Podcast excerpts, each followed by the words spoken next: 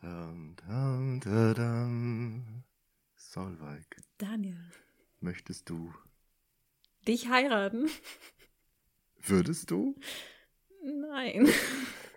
Okay. Damit ist die Romantik des Valentinstages verklungen.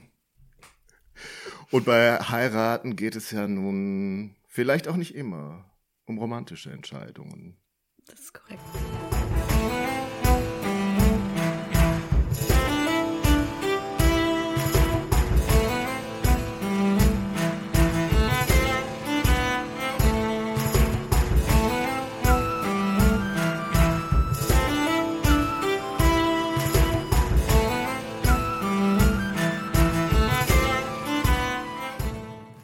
Also was müsste ich denn mitbringen, damit, damit du am Ende dieses Podcasts doch noch Ja zu mir sagst? Ich dich heiraten möchte. Zum Beispiel. Wir können es auch generell formulieren. Generell. Ja. Das ist so eine Heiratsannonce. So eine Heiratsannonce. also was muss, was muss der potenzielle Partner Für mich jetzt speziell. haben, damit das Ja-Wort ausgesprochen wird? Was Nu- braucht er? Was braucht er? Wenn wir jetzt von mir sprechen, Hm, was er so braucht, der sollte nett sein. okay. Bin ich Ja, das stimmt. manchmal. Sollte verantwortungsvoll sein. Bin ich auch durchaus. Ähm, sollte loyal sein. Mhm. Sollte humorvoll sein. Ja, kriege ich hin. Sollte tierlieb sein. Kommt auf das Tier an. Ja. Ja. Hunde oder Katzenmensch? Hunde. Oh, nee. da Okay. scheitert es nämlich schon. Ja, okay, vergessen wir diese ganze Chose. Ich müsste jetzt, um über die historischen Hochzeiten zu sprechen, auch eher danach fragen oder eher mit deinem Vater reden, eigentlich welche Mhm. Mitgift da vielleicht mit dabei wäre. Denn äh, wenn wir heute hier uns entschieden haben, vom Valentinstag inspiriert über Hochzeiten zu sprechen, dann ist das eher unromantisch in der Regel, sondern hat mit ganz anderen Gründen zu tun, die für eine Hochzeit sprechen oder auch nicht. Zum Beispiel eine ordentliche Mitgift, auch gerne in Form eines ganzen Landes. Und äh, das sind dann eher die Kriterien, nach denen man in den Herrscherhäusern potenzielle Heiratskandidaten auswählt. Und es gibt vor allem ein Herrscherhaus, eine Dynastie, eine Familie, die besonders bekannt geworden ist für die glücklichen Hochzeiten. Nicht immer glücklich für die Paare, aber glücklich für die Vergrößerung des eigenen Herrschaftsgebietes. Und ich denke, du weißt genau, wen ich damit meine. Ich weiß es genau, aber ob unsere Hörerinnen und Hörer das wissen. Womöglich auch, denn vielleicht äh, kennen die den Wahlspruch, das ist gar kein offizieller Wahlspruch, aber ein Spruch, den man mit dem Haus Habsburg verbindet. Und ich wende nochmal mich meinen Notizen zu, denn Latein kann ich so schlecht auswendig lernen. Ähm, also im Original heißt es Bella gerant alii, tu felix Austria nube. Also Kriege mögen andere führen. Du, glückliches Österreich, heirate. Und ja, das deutet schon an, dass Österreich da eine gute Wahl getroffen hat, in verschiedenen Generationen, sich mit anderen Herrscherhäusern zu verbinden und am Ende einen Vorteil daraus zu ziehen.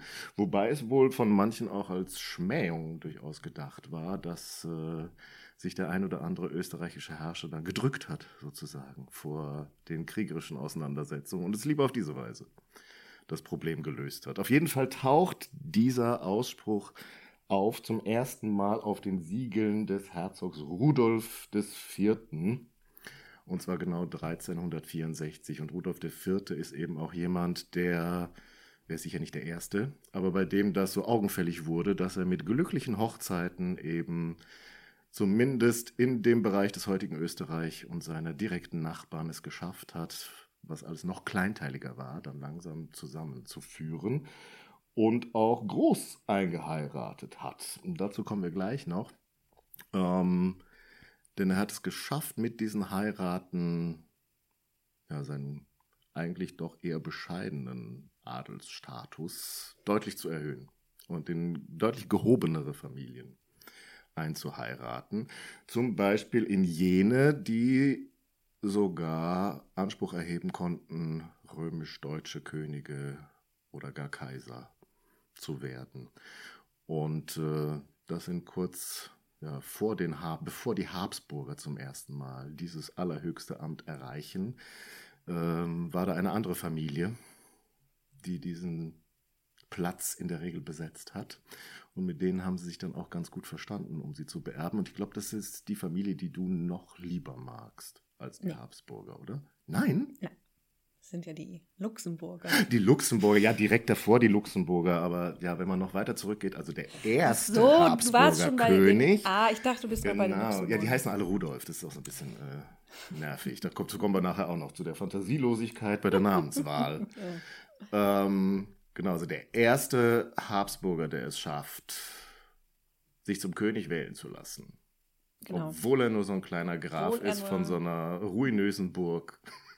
Wobei, Mitten im Nirgendwo. Also die Habsburger sind zudem schon Zeitsprung keine Grafen mehr. Die sind schon Herzöge. Die sind schon Herzöge sind von Österreich. Österreich. Es, ja. Also, also es ist natürlich nicht Österreich, wie es heute auf der Landkarte ja. ist, sondern ein bisschen kleinerer Teil. Ein bisschen kleiner.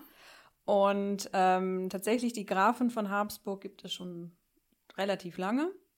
Und ähm, der Name kommt von der Habichtsburg, befindet sich heute im, in der heutigen Schweiz.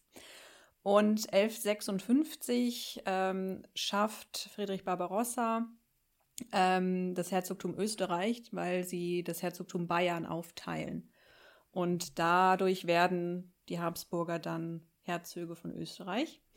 Ähm, also sind schon aus dem Grafenstand emporgehoben worden, aber es dauert dann tatsächlich nochmal über 100 Jahre, bis die Habsburger dann wirklich auf das Parkett der Macht aufkommen. Das Parkett der das Macht. Parkett der Macht. Mhm. Ähm, und das hat eben damit zu tun, dass die äh, Staufer, zu denen ja Friedrich Barbarossa gehört hat und die tatsächlich meine alle, ja. Familie sind, ähm, von den Familien, die wir im Mittelalter im Reich haben, ähm, die sterben aus, ähm, zumindest im Reich 1250, im Mannesstamm, wie man das so schön nennt, mhm.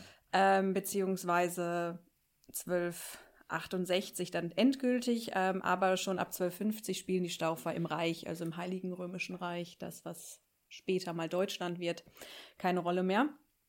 Und ähm, es beginnt das sogenannte Igna äh, ah, Interregnum, was? heißt das. Das musst du kurz noch erklären, was Interregnum das heißt. Das ist Latein Eben. und heißt äh, Zwischenherrschaft oder Zwischenkönigtum.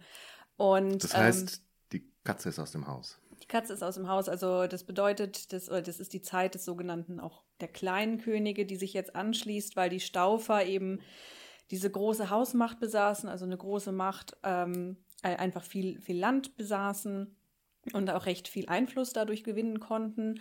Und die Staufer sind jetzt weg und es gibt keine Familie mehr wirklich, die diesen Platz füllen kann. Und die Fürsten wählen dann Wilhelm von Holland und Richard von Cornwall und die kriegen es alle nicht so richtig hin. Und 1273 wählen sie dann Rudolf von Habsburg zum römisch-deutschen Kaiser. Und das ist eben damit der, der Begründer eben dieses, dieser Dynastie unter dem Anspruch, dass man eben König und Kaiser sein kann. Der durchaus auch vorher haben die es schon geschafft, mit so Heiraten da im schwäbischen Raum sich so eine ordentliche Ländergruppe einzuverleiben. Aber das ist natürlich noch nicht so das, was diesen Wahlspruch gerechtfertigt hätte. Genau, also ähm, Rudolf von Habsburg, der, ähm, das ist auch wieder so ein Fachbegriff, den ich jetzt nicht einbringe, ähm, aber der, der schafft es eben, diese ganzen Gebiete zu einer unter sich zu verbinden, um damit eben diese auch eine gewisse Hausmacht zu haben, wodurch er einfach ähm, Macht bedeutet. Denn wenn wir eben in diese Zeit gucken, Macht bedeutet, möglichst viel Gebiet einfach zu kontrollieren. Und dann ist es auch wahrscheinlich, dass man dann von den anderen Fürsten zum König gewählt wird. Und ähm, weil wir es ja jetzt hier nicht wirklich um eine Dynastiegeschichte geht, sondern wir uns vielmehr darauf konzentrieren wollen, wie die Habsburger durch Heiraten ihre Macht ähm, zementieren, möchte ich trotzdem noch mal kurz bei Rudolf bleiben, denn auch er hat schon die Idee, dass es ganz schlau ist, ähm, seine Kinder gewinnbringend zu verheiraten, denn 1278, also fünf Jahre nachdem er dann zum König gewählt wurde, führt er Krieg gegen Ottokar von Böhmen. Mhm. Und das ist relativ ein wichtiger Krieg, weil Ottokar von Böhmen war sein Kontrahent bei der Königswahl. Ottokar wäre auch gerne König geworden, hat verloren, ist nicht gewählt worden, zumindest nicht von der Mehrheit. Und ähm, deswegen führen die gegeneinander Krieg und der, der gewinnt, ist dann der König. Und Rudolf gewinnt. Und Ottokar hatte durch gewisse Entwicklungen, ähm, die Gebiete Österreich, Steiermark und Krain in seinem Besitz. Und das sind so, die gehören zu den habsburgischen Stammlanden. Hm. Das bedeutet also, aus der Sicht der Habsburger hatte Ottokar von Böhmen Öst, äh, habsburgischen Besitz bekommen. Und den holt, den holt jetzt Rudolf zurück durch seinen Sieg äh, in der Schlacht. Aber Ottokar hat natürlich auch Kinder, die mhm. natürlich sagen, nee, Fräulein, das ist unsers. Und da, um da jetzt weiteren Krieg zu verhindern, sagt Rudolf schon, okay, äh, der Sohn von Ottokar heißt Wenzel und der wird jetzt mit einer Tochter von Rudolf verheiratet, sodass man da eben sagen kann, das ist jetzt, bleibt in der Familie, aber der Wenzel behält auch noch seine Titel und man kriegt da so ein, schöne, so ein schönes Schleifchen drumherum, um das abzu, um das zu beenden. Hm. So. Also da sehen wir schon mal diesen den, den, ja, den, den Einfluss, den Hochzeiten eben bringen können. Und der erste Fuß, den man da gesetzt hat in ein Land, das man dann etliche Generationen später und noch viel, nach viel verworreneren Geschichten dann auch noch gewinnen wird. Also das dann deutlich später zu den habsburgischen ja. Stammlanden zählen wird. Aber es ist schon das erste Mal, dass man da einen Fuß in die Tür gesetzt hat. Genau. Genau, genau und dann äh, der Enkel von diesem Rudolf, der heißt auch Rudolf, natürlich, äh, hat die Witwe von dem letzten dieser böhmischen Könige geheiratet. Mhm. Von den, ich glaube, ich hoffe, das ist richtig Przemysliden. Oh, das kann ich ja, gar nicht. Ist, da sind so Hatscheks drauf. Aber mit äh, den tschechischen, der tschechischen Aussprache kenne ich mich jetzt auch nicht so gut aus. Und deshalb wird der dann tatsächlich 1306 König von Böhmen. Hm. Also kann auch die reiche Witwe heiraten. Und dann kommt eben das Erbe. Und das sind sozusagen die zwei Punkte eigentlich. Ne? Also man mhm. heiratet gerne zur Untermauerung eines Friedensschlusses, der dann hoffentlich ewig anwährt. Und in der leisen Hoffnung, dass da vielleicht demnächst dann auch ein größeres Erbe anzutreten ist. Und das ist dann oft so, dass äh, ja, die beiden Hauptgründe eigentlich, warum man da sich die Partner oder wie man sich die Partner richtig aussucht in dieser Zeit und in dieser gesellschaftlichen Ebene. Aber das hält nicht so lange. Also dieses dann König von Böhmen und dann sind die Habsburger aber irgendwie wieder eine Weile weg vom Fenster. Ne? Also die schaffen das nicht so richtig äh, auf der höchsten Ebene, also dieser Königsebene zu bleiben, sondern äh, müssen sich dann meist erstmal wieder zu Hause darum kümmern, alles zusammenzuhalten. Und andere Familien streben dann nochmal auf, aber sie kommen definitiv wieder, spätestens eben mit dem Habsburger, mit dem ich hier angefangen habe, der dann äh, 1364 auf seinem Siegel eben schreibt, dass man glücklich heiratet und damit sozusagen gewinnt. Und das ist eben der, der einen Erbfolgevertrag wieder gemacht hat mit einer Doppelhochzeit, dann mit den Luxemburgern. Und äh, da werden sozusagen die Kinder gegenseitig verheiratet und in dem Erbfolgevertrag auch festgehalten, sollte eine der beiden Familien im Mannesstamme, wie du so schön gesagt hast, aussterben, dass dann der jeweils andere erben wird. Und da haben die Habsburger dann später Glück gehabt, einfach, dass es nicht sie die Ersten waren, sondern eben die Luxemburger. Also damals in die kaiserliche Familie und dass sie dann wieder entsprechende Ansprüche haben und sich das auf Böhmen dann nochmal erhärtet. Und dann am Ende schließlich werden sie mit einer weiteren Hochzeit das auch schaffen. Ähm, vielleicht, ja, es gibt so drei Namen, glaube ich, die man nennen muss, wo die Habsburger es dann endgültig schaffen, da aus dem Kellergeschoss wieder in die Belle Etage aufzusteigen. und da nicht mehr sich verdrängen lassen. Und der erste davon ist Friedrich der Dritte. Über den kennst du, glaube ich, besser als ich, oder? Mm, nein. Nee, kennst du nicht besser als ich? Tatsächlich mit Friedrich dem Dritten kenne ich mich gar nicht aus. Kennst du gar nicht mit aus? Außer, dass Ach er Kaiser war. Ist doch noch Mittelalter. Ja, aber ich kenne mich mit seinem Sohn besser aus als mit ihm. Ja, der kommt gleich. Erstmal muss ich ähm, zumindest den Spitznamen erwähnen, den Friedrich III. später verliehen hat. Es gibt ja diese Ämter im Heiligen Römischen Mhm. Reich, dass bestimmte Fürsten, einer ist Marschall, einer ist, wie heißt das, äh, Truchsess, einer ist äh, Mundschenk, Mundschenk. einer muss die Krone tragen, ich weiß nicht, wie der heißt, Nee, oder ist das der also, Marschall? ist der Marschall, der Mundschenk, der Kämmerer. Ah, Der Truchsess, der okay. Kämmerer. Das sind die Reichsärztämter. Ernstämter. Also, Da machen wir nochmal eine extra Folge Ja. zu, weil das Reich ist irgendwie total spannend, wie das so funktioniert und mit was für tollen Titeln und Aufgaben man da ver Mhm. versehen wird. Und auf jeden Fall Friedrich III. wurde dann verballhornt als die Reichserzschlafmütze. Also er war kein sehr entscheidungsfreudiger Fürst. es kann aber auch daran liegen, dass er diesen Erzherzogstitel durchgesetzt hat für die Österreicher.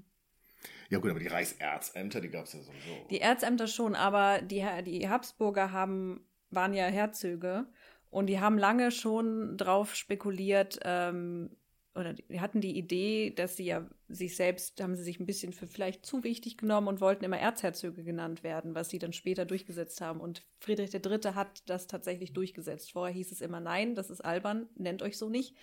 Und Friedrich III. hat dann Ja, tatsächlich noch so, ein paar, noch so ein paar andere Regelungen. Das ist dieses äh, das ist Privilegium Maius, Ja. das die sich ausgedacht haben, die Habsburger, und äh, gesagt haben, das, was da Gerichte im Reich entscheiden, das gilt vielleicht da, aber nicht bei uns. Und im Übrigen sind wir Erzherzöge und überhaupt stammen wir von Cäsar ab oder wem auch immer, was Von man sich dann noch so ausgedacht hat. Wunderbare Urkunde. Können wir auch mal, machen wir auch mal eine Folge durch, ne, über so selbstgeschriebene Urkunden, so wie hier bei dem Krämer. äh, der, der sich Ja. Papstbullen erfindet. Das ist, das ist noch ein bisschen komplizierter. Die hat er nicht selber geschrieben. Die wurde für ihn. Das ist egal. Fakt ist, etwa fake. Ja, aber das ist Und nur, anderes. weil einer von denen es geschafft hat, dann Kaiser zu werden, konnte der nachher sein Siegel darunter Ja. setzen und dann war's, Dann war es gültig. dann war's gültig. Da Genau. kann man nicht mehr hinterweg. Und jedenfalls sind die die einzigen, die dann Erzherzöge waren. Also ein exklusiver Habsburg-Titel. Und den durften dann auch alle tragen. Ja. Das war dann auch noch ein wichtiger Teil. Also nicht nur irgendwie der, die Älteste des Hauses, sondern sozusagen alle waren Erzherzöge. Also bis zuletzt haben da die Prinzen äh, diesen Titel und Prinzessinnen diesen Titel getragen in der Familie. Ja, aber die Reichserzschlafmütze war eben auch, weil er irgendwie ja Dinge gerne wohl ausgesessen hat und sich in den Konflikten dann ähm, immer erst spät entschieden hat oder gar nicht und einfach gewartet hat, ob sich das nicht vielleicht von selber erledigt. Äh, viele waren auch enttäuscht, dass er irgendwie die Erblande nicht verlassen wollte und vielleicht sich mal den Rest des Reiches äh, anzugucken. Also irgendwie 30 Jahre hat er da, was weiß ich, in Krain, Tirol, in Österreich herumgesessen und sich vor allem damit beschäftigt. Na gut, man muss zu seiner Verteidigung sagen, dass Wien jetzt auch ein bisschen schöner ist als Goslar oder Aachen. Äh, ich war schon sehr lange nicht in Goslar. Ich möchte darüber kein Urteil fällen. Und womöglich haben wir auch Hörer aus Goslar. Jedenfalls zu dem Bekanntenkreis, der, auf den sich im Moment hauptsächlich unsere Hörerschaft womöglich noch beschränkt, ähm, gehören, glaube ich, Leute aus Goslar dazu. Also womöglich kriegen wir jetzt tatsächlich Post. ich entschuldige mich in aller Form für die Lokalpatrioten von Goslar. Es ist immerhin eine Kaiserpfalz.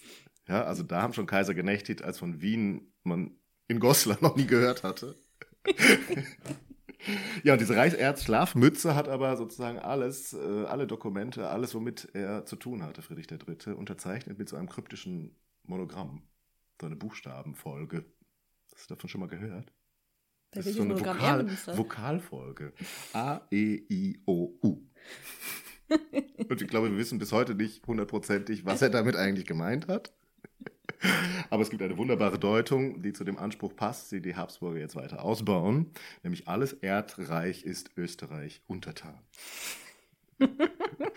Das kann man halt so wahrnehmen, wenn man die ganze Zeit sich in Österreich befindet und irgendwie das Universum um einen selbst kreist. Aber immerhin, er hat es eben geschafft. Und ähm, was hier auch beginnt, ist, dass nachdem man jetzt sozusagen diese Stamm- und Erblande wieder etwas besser verbunden hat und irgendwie da die wichtigsten Probleme gelöst hat, man sich jetzt einem anderen Teil Europas zuwendet. Also bis jetzt hat man immer versucht, das Bein in die Tür von Böhmen zu bekommen und nach Ungarn in die Familien. Und jetzt aber, ja, scheint es aufzufallen, dass andere Teile Europas vielleicht schon weiterentwickelt sind und da mehr Geld verdient wird. Und ähm, da mehr Könige drumherum sind, also die wirklichen oberen 10.000 dort zu Hause sind. Und man wendet sich verstärkt dem besonders aufstrebenden Herzogtum Burgund zu, da wo Macht und Geld zu Hause sind in dieser Zeit. So, und jetzt meintest du, du kennst aber genau. den nächsten Wobei, besonders gut. Du hast es jetzt so schön beschrieben, aber tatsächlich ist es Burgund, das sich nach Österreich wendet. Ach. Ja. So, Was wollen die denn so hinterm Mond bitte? war Österreich jetzt Ach. doch nicht. Sie waren immer ein Kaiser. Also sie wenden sich einander zu. Können wir ähm, nee, denn das, das große Problem, das Bö äh, Böhmen, Burgund, das große Problem, das das Herzogtum Burgund zu diesem Zeitpunkt hat, das ist ein relativ, relativ junges äh, Herzogtum und ähm, Karl der Kühne regiert dieses Herzogtum. Und ähm, das, er muss langsam akzeptieren, nachdem er lange Jahre gehofft hat, dass es keinen männlichen Nachkommen geben wird. Er hat, gehofft, dass es kein. Achso, nee, er hat gehofft, dass da noch ein Sohn kommt. okay. Das macht ähm, aber er musste dann irgendwann einsehen, da kommt leider nichts mehr und hat, dass er nur eine Tochter haben wird, und zwar mhm. die Maria von Burgund. Mhm. Und ähm, er beginnt dann schon relativ früh ähm, eine mögliche Partie für sie zu finden. Und diese Partie sucht er in Frankreich beim ähm, Bruder des Königs ähm, Ludwig XI. Und der Bruder kommt dann tatsächlich auch und es wird überlegt, heiratet man oder heiratet man nicht. Und Ludwig XI. sagt dann selbst, nein, der Bruder nicht. Denn ähm, Ludwig XI. hat ein bisschen Angst, dass sein Bruder ihm äh, zu gefährlich wird, mhm. wenn der Burgund bekommt und sagt, nein, du darfst nicht heiraten. Ähm, und stattdessen bietet er der Maria, die zu dem Zeitpunkt, ich glaube, 13 ist, seinen einjährigen Sohn an. Ach, wie süß. Den könnte sie doch heiraten. Mhm. Ähm, ja, man wird, denkt halt in langen Zeiträumen. Man denkt in sehr langen Zeiträumen und ähm, das Alter ist da auch dann eigentlich egal. Mhm. Ähm, das überzeugt aber Karl den Kühn nicht. Und der fragt jetzt in, im Reich an, bei den Habsburgern, ob die vielleicht Interesse hätten. Die waren aber, glaube ich, erstmal gar nicht so. Nee, Friedrich III. hat erstmal gedacht, ja, erzähl doch mal, was hast du so für, für eine Idee? Und Karl der Kühne soll ein bisschen ähm, übergebührend Dinge verlangt haben, dass er wollte dann auch König werden, wollte sehr viel Geld haben und dann hat Friedrich irgendwann gesagt, nee, das, das ist mir jetzt so blöd hier. Und dann kam noch ein anderer Verehrer, den, der ist dann auch mit Maria auch schon verlobt gewesen. Man hat sich da geeinigt, dann ist er aber leider gestorben. Hm. Und ähm, jetzt gab es Krieg und Karl der Kühne hat gedacht, naja, vielleicht versuchen wir es doch nochmal mit den Österreichern. Und diesmal hat es geklappt. Ach, nicht noch Krieg? Ja, eben, die gab es doch einen Krieg. Also ja. es war doch wieder irgendwie so. Er brauchte Truppen. Also er erst gucken wir mal, ob wir was miteinander zu tun ja. haben können, wollen. Dann sagen wir, nee. Und dann kracht's und dann, damit es jetzt ja. Frieden gibt oder Verstärkung. Ja, also beziehungsweise Verstärkung. Also das hm. ist kein Krieg zwischen Burgund und Österreich, sondern das ist ein Krieg in, Man möchte auf der Seite der Ruhe haben. Und, ähm, aber er braucht eben Truppen und jetzt fragt er halt nochmal an und diesmal hat er nicht so hohe Ansprüche, sodass Friedrich III. diesmal sagt, na okay, mhm. Also, wenn du nicht König werden möchtest, können wir schon mal drüber reden. Und ähm, sie werden dann tatsächlich, äh, Maria und der Sohn von Friedrich III. Maximilian werden dann verlobt. Und in diesem, in diesem Krieg stirbt dann Karl der Kühne auch tatsächlich 1477. Und es war ganz gut, dass er das gerade noch abgesegnet hatte mit dieser Hochzeit, weil ähm, jetzt tritt tatsächlich der Erbfall ein. Das bedeutet, Maria ist seine Erbin und ähm, muss auch seine Herrschaft antreten. Und es passiert das, was eigentlich immer passiert, obwohl Karl der Kühne vorher schon alle seine Untergebenen, alle Städte in Burgund auf seine Tochter hat einschwören lassen, gesagt hat, ihr, ihr akzeptiert ihren Erbamtsspruch, ne? Und die Städte und alle Adligen sagen, ja, ja klar, natürlich, versprechen wir. Sobald der Herrscher tot ist, haben wir nichts versprochen, nichts haben wir gesagt. Dann wird halt immer irgendein anderer aus dem Hut gezaubert. Und der, der jetzt aus dem Hut kommt, ist tatsächlich Ludwig XI., der König von Frankreich. Denn Burgund ähm, ist so ein Sonderfall. Das ist auch immer ganz interessant, wenn wir uns so auch mit Themen von nationale, also nationaler Identität und Nationalismus äh, beschäftigen, die Ideen, die später aufkommen, ähm, dass es das in dieser Zeit noch nicht gibt. Denn Burgund ist so ein, ähm, ist historisch gewachsen und besteht aus Gebieten, die ähm, zum, Franz also zum Königreich Frankreich gehören und Gebiete, die zum Reich gehören, mhm. also zum Heiligen Römischen Reich. Und äh, das ist eben gar kein Problem.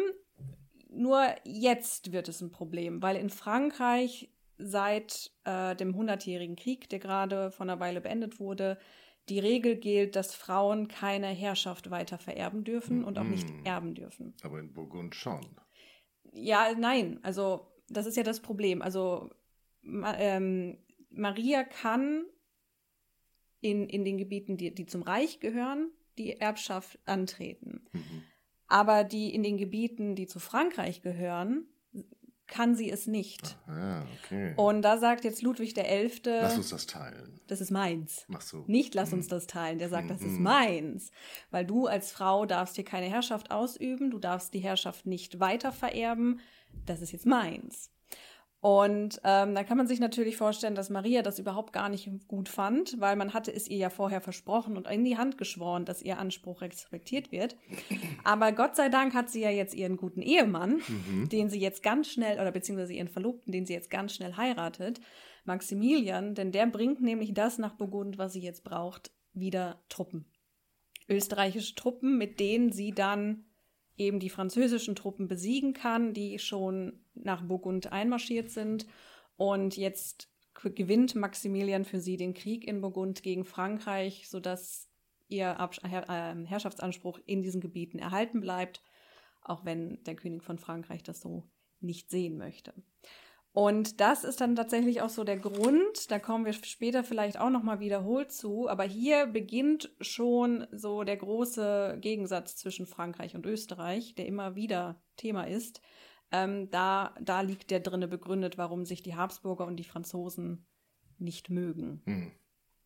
Und es gab doch noch den Versuch, dass Maximilian sich dann gedacht hat, da war die Maria, glaube ich, schon verblichen, äh, dann vielleicht Anna von Bretagne zu heiraten. Also Britannien ist ja auch noch ein selbstständiges, mhm. ich glaube, Herzogtum mhm. zu dem Zeitpunkt, wo die Franzosen oder Frankreich natürlich auch gerne Ansprüche formuliert hat. Und sich Maximilian dachte, dann äh, verbünden wir uns doch mit denen, dann nehmen wir die von zwei Seiten in die Zange. Und äh, dann haben die, ich glaube, so eine Fernhochzeit gemacht. Ja, das ist häufig. Ja, also man muss ja da nicht persönlich anwesend sein bei so einer Hochzeit. Nein. Man kann ja da auch Vertreter hinschicken. Sagen so, wir sind jetzt schon mal verheiratet.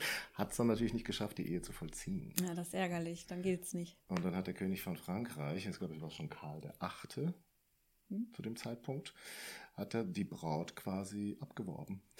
Hat sie quasi aufgehalten auf, dem, auf halber Strecke. Warte kurz, warte kurz, komm doch noch mal her. Ich finde das jetzt eigentlich nicht so gut.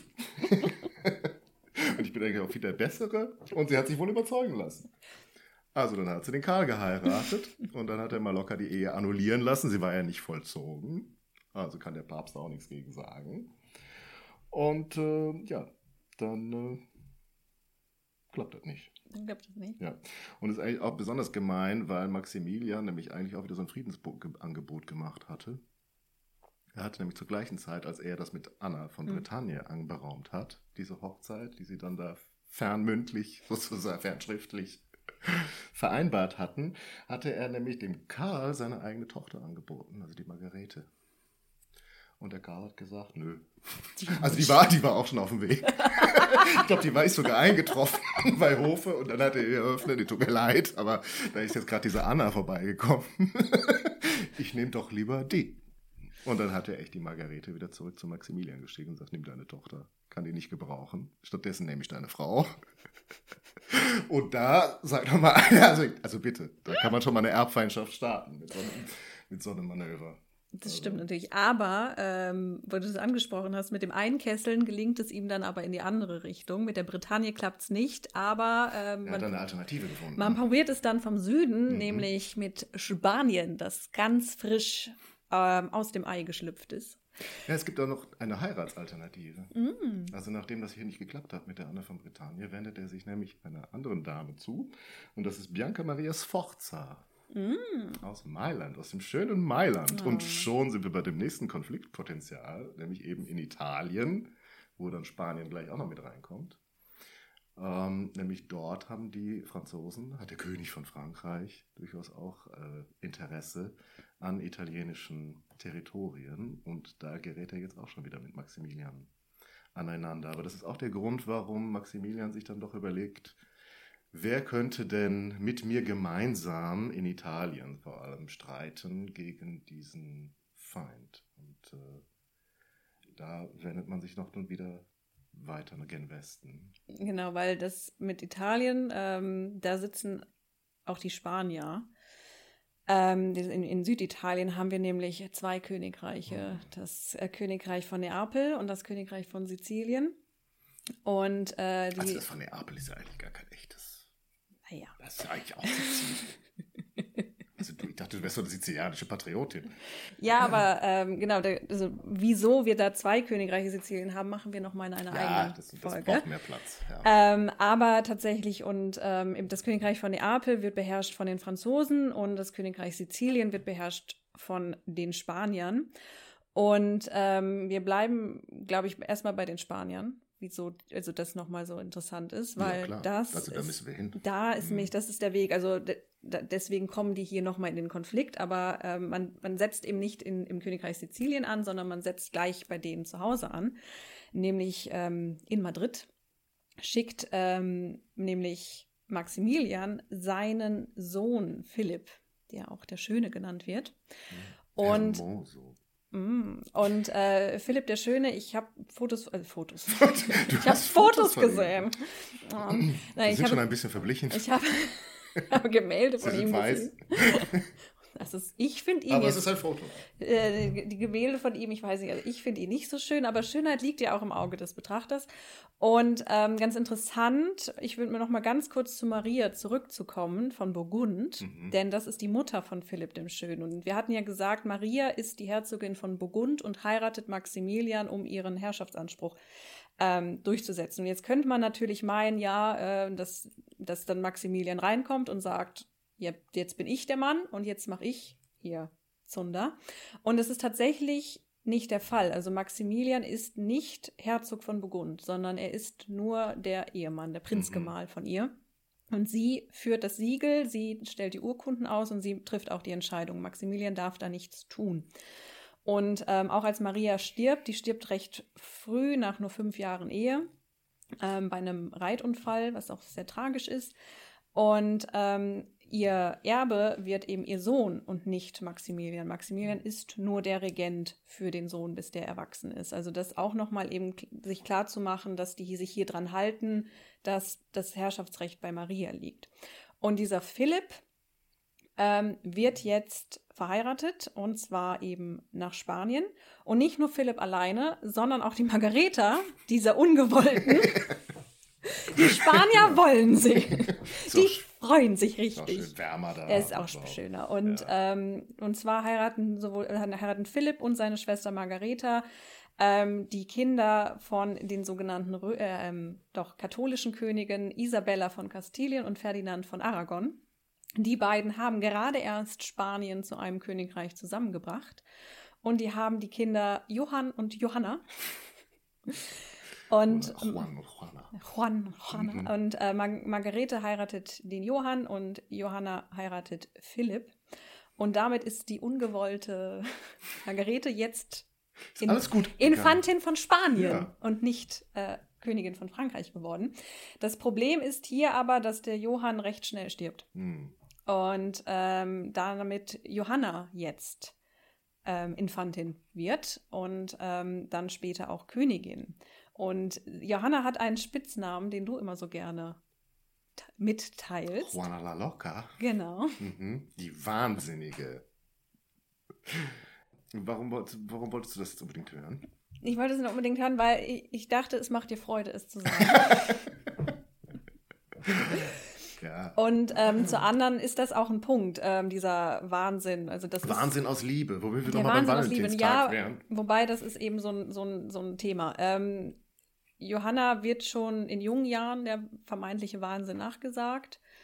Auch schon in Isabellas Testament. Es heißt sogar, dass das drin. in der spanischen Familie steckt. also- der Wahnsinn. Ja, wenn man sich Isabella und Ferdinand anguckt. Und was Ähm, da sonst so abgegangen ist ja, in was die, Spanien. was die, die zwei so treiben, ähm, überrascht mich das jetzt nicht, aber es steht tatsächlich schon in Isabellas Testament drin, wenn sollte Johanna irgendwie mal regierungsunfähig werden, weil sie irgendwie nicht mehr geschäftsfähig ist, Mhm. dann äh, soll ihr Vater Ferdinand die Geschäfte übernehmen.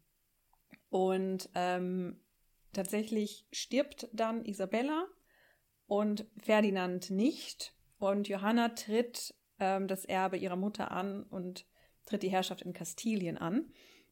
Und zwar schon 1497, also ein Jahr nachdem sie Philipp geheiratet hat. Und die beiden kommen jetzt nach Kastilien und ähm, beziehungsweise nein, also nein, stopp, jetzt bin ich durcheinander gekommen. Ich habe meine Notizen durcheinander. Johann, der, ihr Bruder stirbt Ja, ich war 1497. schon- ja. Mhm. 1504 stirbt Isabella. So. Und äh, jetzt kommt ähm, Johanna und Philipp kommen nach Kastilien und ähm, Philipp ist irgendwie beliebter bei den Kastil Kastiliern als, als sein Schwiegervater Ferdinand. So. mhm. Und man lässt die Regel ändern. Sie. Äh, man lässt die Regel ändern, dass eben nicht mehr Ferdinand ihr Regent ist, sondern Philipp. Also Mhm. sollte Johanna irgendwie nicht mehr geschäftsfähig sein durch Ja. ihren vermeintlichen Wahnsinn, dann wird Philipp die Herrschaft für sie übernehmen. Da hat er nicht so lange was von. Also sie kommen, hatte ich gelesen, im April in, nach, Kast, äh, nach ähm, ja, Kastilien und im September stirbt Philipp schon. Ja, toll. Also und dann jetzt soll Johanna dann Und dann tatsächlich passiert es, dass sie austickt. wahnsinnig geworden sein, weil sie vermeintlich den Tod ihres wunderschönen Mannes nicht verkraftet hat. Ähm, dieser Wahnsinn wird eben tatsächlich in der Wissenschaft hinterfragt, ob sie wirklich wahnsinnig war, ob sie nicht einfach nur ein bisschen exzentrisch war. Das ist halt irgendwie immer sehr schwierig, ähm, das nachzuprüfen im Nachhinein, weil es eben auch für Ferdinand ganz praktisch war, seine Tochter als wahnsinnig Schür ähm, das Gerücht. anzutun weil er jetzt halt doch wieder, da ja Philipp tot ist, kann er die Herrschaft für seine Tochter übernehmen und herrscht jetzt in Kastilien und Aragon, bringt also damit alle Kronen, alle spanischen Kronen unter seine Herrschaft und ähm, profitiert eben davon. Deswegen ist es halt immer so ein schwierig, war sie jetzt wahnsinnig oder nicht, aber sie war auf jeden Fall in ihrem Verhalten so auffällig, dass das schon Zeitgenossen angemerkt haben. Hm. Und Johanna und Philipp haben Kinder, Ah. mehrere. Und das Wichtigste dieser Kinder ist ihr Sohn Karl, der schon 1500 geboren wird. Also schon bevor die Mhm. beiden die Herrschaft antreten in Spanien, haben sie einen Sohn. Und zwar Und der wird ja nicht Karl. in Spanien geboren, da sind sie noch in Ja. Burgund. Genau, da sind sie Ja. noch in Burgund. Und ähm, der, dieser Karl wird später bekannt für die Spanier als Carlos I. Mhm. Und für uns Deutschsprachige ist er bekannter als Karl V. Genau, andere Nummer, anderes Land, andere Nummer, Genau. anderes Amt. Ja. Vielleicht nicht ganz vergessen, das, was wir am Anfang schon Mhm. so in Aussicht gestellt hatten, dass in der Zeit, also ein bisschen so ein Jahrzehnt auseinander, gibt es diese Doppelhochzeit in Spanien Mhm. und eben noch die andere Doppelhochzeit mit den Jagellonen im Osten. Das sind die, die da momentan in Ungarn und damit verbundenen Böhmen das Sagen hatten. Und da hat man sozusagen auch gleich die beiden Geschwister getauscht, ausgetauscht. Also Bruder, äh, der Sohn heiratet Tochter Jagelon Ja, das sind die Geschwister von und die Karl. Tochter heiratet den Sohn Jagelon. Ja, also Ja. die, die Maria, die Schwester von Karl, heiratet den Ludwig Jagellon. Mhm. Und Ferdinand, der Bruder von Karl, heiratet die Anna von Ungarn. Ja. Also die Schwester von, von Ludwig. Und diesmal sind alle präsent, aber sie brauchen dann doch wieder einen Stellvertreter, weil sie sind ja noch nicht volljährig, würde man heute sagen. Also der Papa muss dann quasi offiziell Opa. heiraten. Ah, der Opa. Der ja, Opa macht das. Der Opa macht das. Ähm, denn bei dem einen Paar, also die Maria ist gerade mal zehn Jahre und heiratet Ludwig neun Jahre. Das andere Paar immerhin, beide, also Ferdinand und Anna, immerhin zwölf Jahre. Aber trotzdem muss der Vollzug der Ehe dann doch noch ein bisschen Wartet man warten. dann noch. Ja. Und es ist eigentlich auch ganz praktisch mit diesen Doppelhochzeiten, muss man sagen. Denn die Habsburger sind auch gerne mal knapp bei Kasse. Wir haben schon von den ganzen Kriegen erzählt. Die müssen ja auch irgendwie finanziert werden. Und ich sprach am Anfang davon, dass ich noch klären muss äh, mit deinem Vater, was denn mit der Mitgift eigentlich sei. Und das ist natürlich damals ein viel größeres Thema. Das könnte mal große Unsummen, ganze Länder und Erbansprüche beinhalten. Aber wenn man jetzt eine Doppelhochzeit macht, wir heiraten hier gegenseitig, und da ist jeweils immer eine Tochter dabei, dann kann man die Mitgift gegeneinander aufrechnen. Also das ist eigentlich die günstigste Version, um eine standesgemäße Ehe mit Aussicht auf Erbe und Friede und Zukunft zustande zu bringen. Und das Ganze kostenfrei. Mehr, also in einer Hinsicht zumindest. Genau. Und das klappt ja dann auch. Also das ist die Heirat, die dafür sorgt, dass äh, Ungarn und Böhmen später mit Österreich dauerhaft verbunden sind, bis der Erste Weltkrieg sie wieder auseinanderreißt. Und äh, in Spanien wird es aber viel interessanter noch, oder? Ja, also genau. Ähm, Karl der Erste Karl der von Erste, Spanien, unser äh, Kaiser Karl der Fünfte. Der ähm, muss ich kurz jetzt. Was- Der hat, der heiratet auch. Sei ihm gegönnt. Aber äh, den hab, der, äh, passt hier nicht so richtig rein, deswegen habe ich seine Hochzeit nicht aufgeschrieben. Ich glaube, Ach er heißt heiratet eine Portugiesin. Ne? Der ist aber nicht der Erste. Also Nee. hier die Reichserz-Schlafmütze war es, glaube ich, die hat auch in Portugal schon eingeheiratet. Also sie haben sozusagen da auch schon, weil ich meinte, diese Wendung Mhm. nach Westen bei dem. Ja. Also nicht nur Burgund, sondern auch ganz nach Westen. Genau, also Karl V., wenn ich es jetzt richtig im Kopf heiratet, äh, heiratet habe, er heiratet Isabella von Portugal. Mhm. Und ähm, damit wird natürlich auch so der, ist eben der Gedanke noch das letzte von diesen Genau, da ist ja spanischen noch so ein Stück auf der Halbinsel drauf. auch Das noch könnten mit, wir auch noch mit rein. mit reinzuholen. Und ähm, zu, zu Karl V., das passt jetzt nicht so ganz rein, aber ich habe es mir aufgeschrieben, weil ich es doch ganz schön fand, ähm, ist Karl V. tatsächlich der zweite und letzte Habsburger, der von einem Papst zum Kaiser gekrönt wird.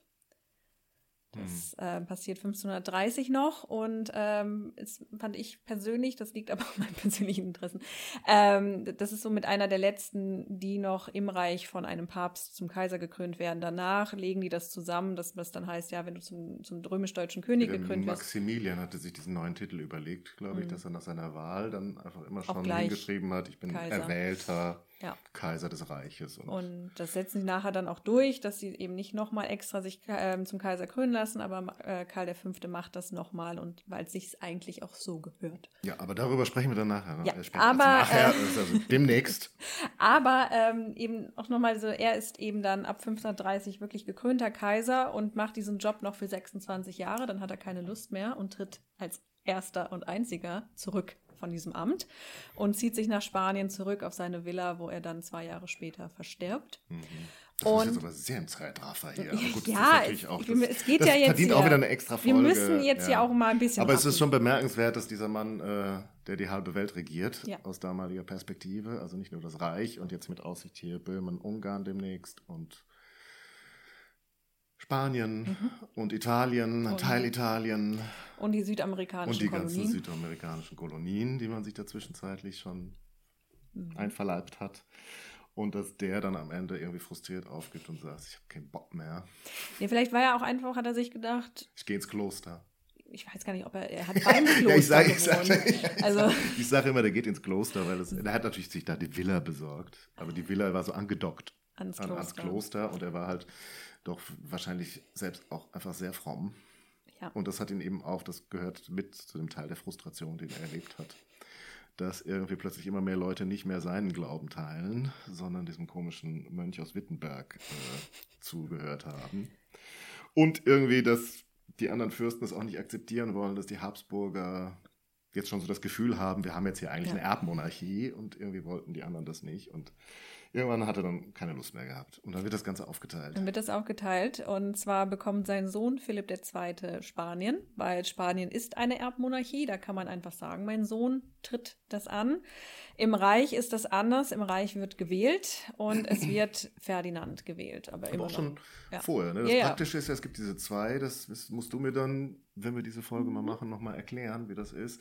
Es gibt ja den römisch-deutschen König und dann gibt es nochmal den Kaiser. Ja, weil das- das Praktische ist, man kann quasi schon während der Vater noch lebt, kann er schon mal dafür sorgen, dass der potenzielle Nachfolger dann zum König gewählt wird. Genau. Also er wird, Und dann ist er sozusagen schon mal gebonkt für die ja, Nachfolge. das kommt dann immer darauf an, aber meistens ist er gebongt. Das klappt nicht immer. Also der, der Karl hat sozusagen schon so eine lange Frustrationsperiode bis zu seiner Abdankung. Das Praktische ist, er kann äh, seinen Bruder schon mal zum König wählen lassen. 20 Jahre vorher, über 20 Jahre vorher. Und dann macht er schon mal die ganze Arbeit im Reich und er kann sich auf seinem spanischen, seiner spanischen Villa dann ausruhen. Ja. Oder sich mit den anderen Problemen erstmal rumschlagen da. Und ähm, dann damit haben wir eben diese Aufspaltung der zwei, eben in diese zwei österreichischen habsburgischen Häuser. In Spanien ist es jetzt die Casa Austria, nennen sie sich. Und in Österreich selbst sind es einfach Österreich-Habsburg. Also gerne aber auch das Haus Ja, das Österreich Haus als Österreich. Gesamthaus. Genau. Also das, so verstehen die sich durchaus. Ja. Also natürlich, diese mehrere Linien gibt es ja immer.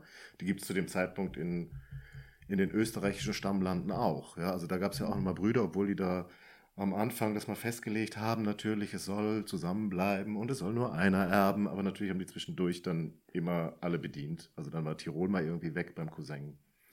Oder die Steiermark war dann eine andere Linie und dann sterben die aber Gott sei Dank wieder aus. und dann kommt das alles wieder zurück. Also sowas passiert natürlich. Ja. Ja. Aber, Und- ja.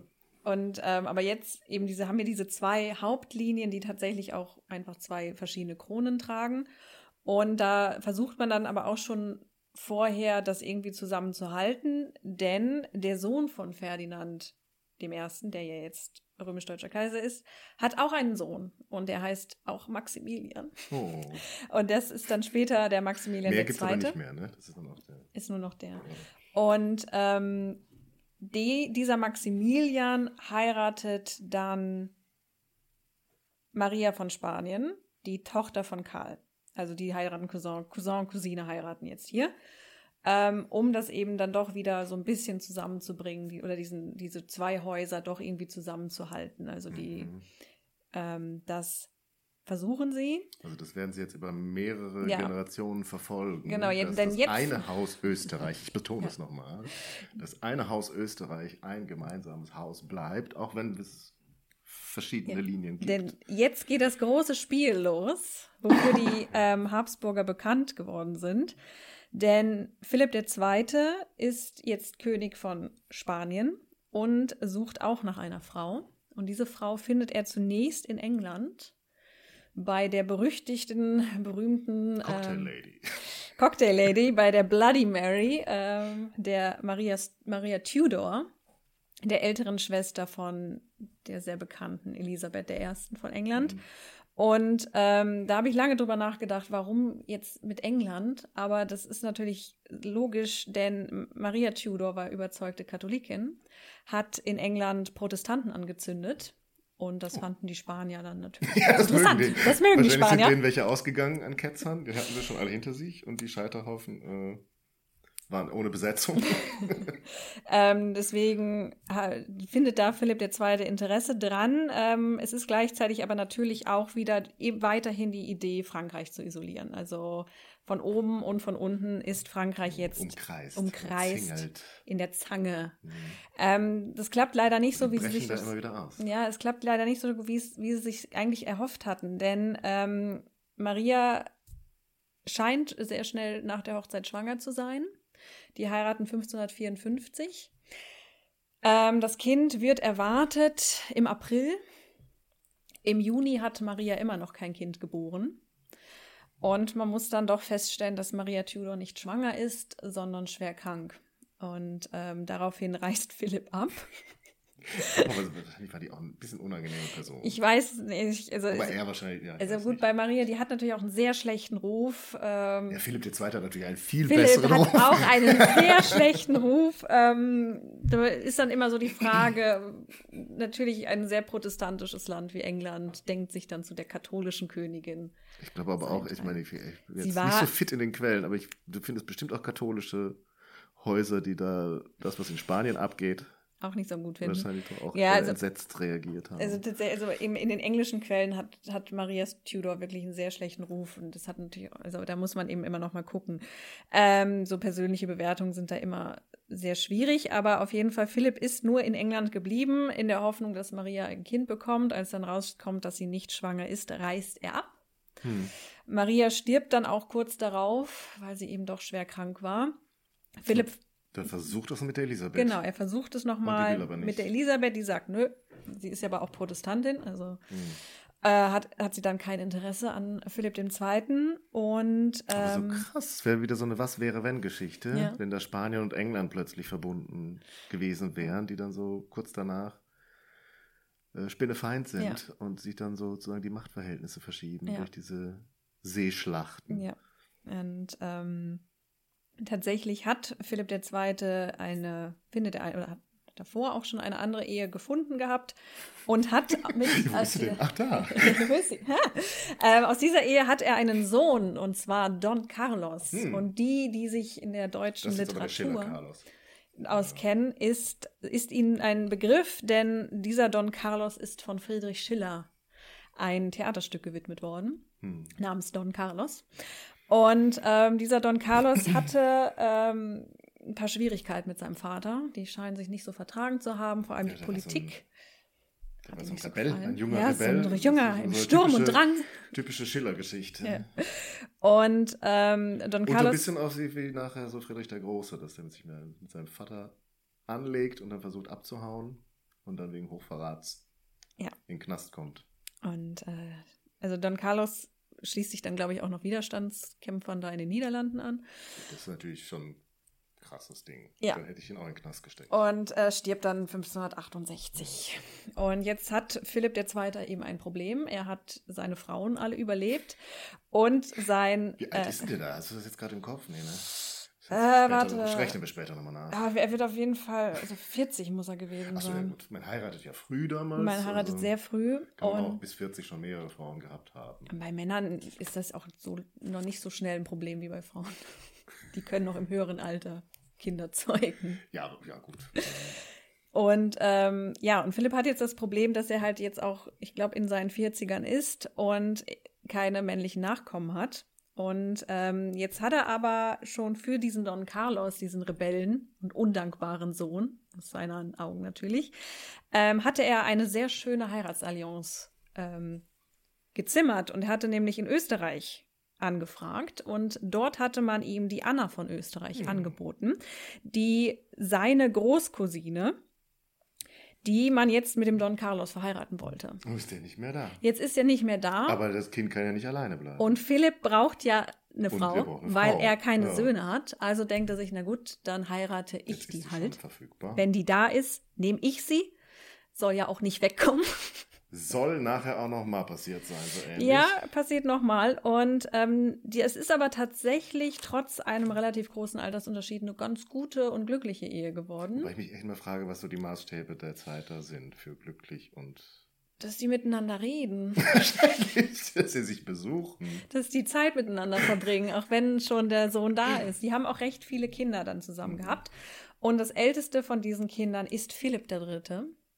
Mhm. Ist ja logisch, nach Philipp II. folgt Philipp III.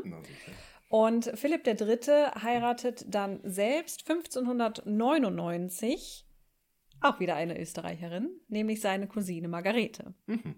Ja. Und die beiden, auch wieder Cousin und Cousine, haben eine Tochter. Und die hat den wunderbaren Namen, du kommst nie drauf. Anna. Der andere Name. Der andere Name. Auch gerne in Kombination. Auch gerne in Kombination. Maria Anna, Anna oder die, die nächste Tochter ist dann Anna Maria und man kommt so ein bisschen durcheinander. So, und diese Anna von Österreich ähm, wird jetzt verheiratet. Und das ist eben auch nochmal verwirrend. Sie heißt Anna von Österreich stammt aber aus Spanien, ist mhm. in Spanien geboren, ist in Spanien aufgewachsen. Ja. Sie kommt eben aus dem Hause Österreich. Deswegen, da muss man immer noch mal drauf achten, das meint jetzt hier eben nicht das Land, aus dem sie kommt, mhm. sondern das ist die Familie. Und diese Anna von Österreich, obwohl sie eben niemals in Österreich gewesen ist, heiratet Ludwig den 13. von Frankreich mhm. und äh, wird damit Königin von Frankreich. Und nicht nur das, sie wird die Mutter von dem sehr berühmten Ludwig dem 14. Mhm. Und da Ludwig der 13. auch recht früh stirbt, ist sie noch lange Regentin für ihren minderjährigen Sohn. Also sie ist eben in Frankreich, macht da groß Karriere. Also das ist die mit dem Richelieu und den Musketieren. Ja, genau, das ist die aus den drei Musketieren. Mhm die da die Affäre hat mit D'Artagnan. Also genau kenne ich die Geschichte jetzt auch wieder nicht. Ich wollte nur klarstellen, über wen ihr, falls jemand nicht ganz genau. Und, ähm, und das ist auch wieder ganz interessant, so eine Doppelhochzeit, habe ich es mir aufgeschrieben.